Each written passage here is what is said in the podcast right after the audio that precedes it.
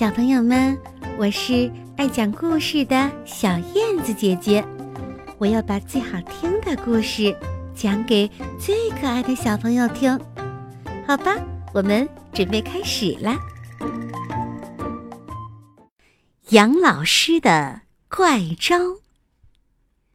下课了，小动物们争先恐后的从教室里涌出来，他们要玩游戏了。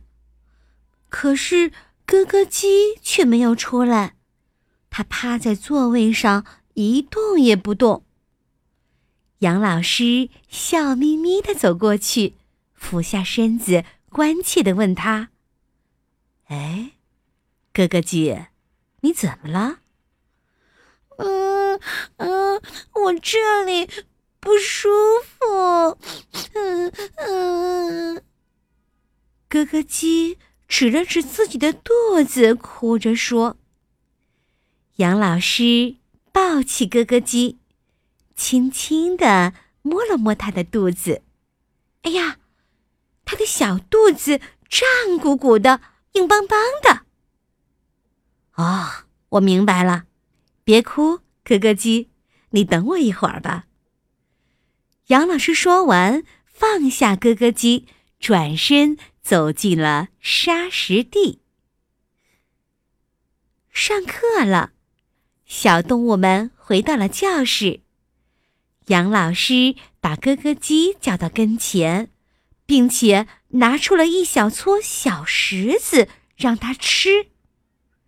小动物们惊呆了。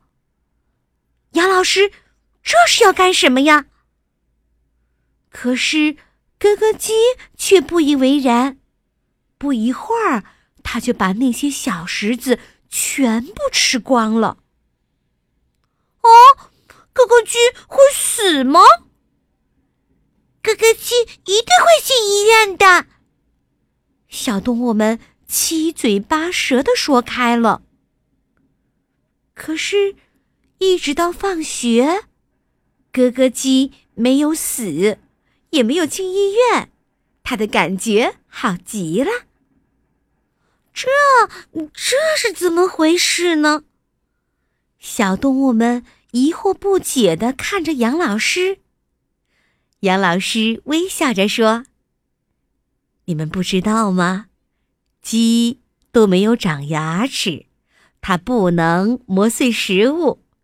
它刚才吃的小石子呀，可以代替牙，把食物呢给磨碎。”嗯。吃点石子可以促进消化。咯咯鸡红着脸小声地说：“这些天我光顾着吃自己爱吃的米粒，忘记吃石子了，所以我才会消化不良，才会肚子痛。”呵呵，小朋友们，听了这个故事，你是不是觉得特别有趣呢？原来呀，是小鸡。没有牙齿，小鸡吃些小沙石呢，可以代替牙齿把食物给磨碎呢。好啦，今天的故事就讲到这里，我们明天再见吧。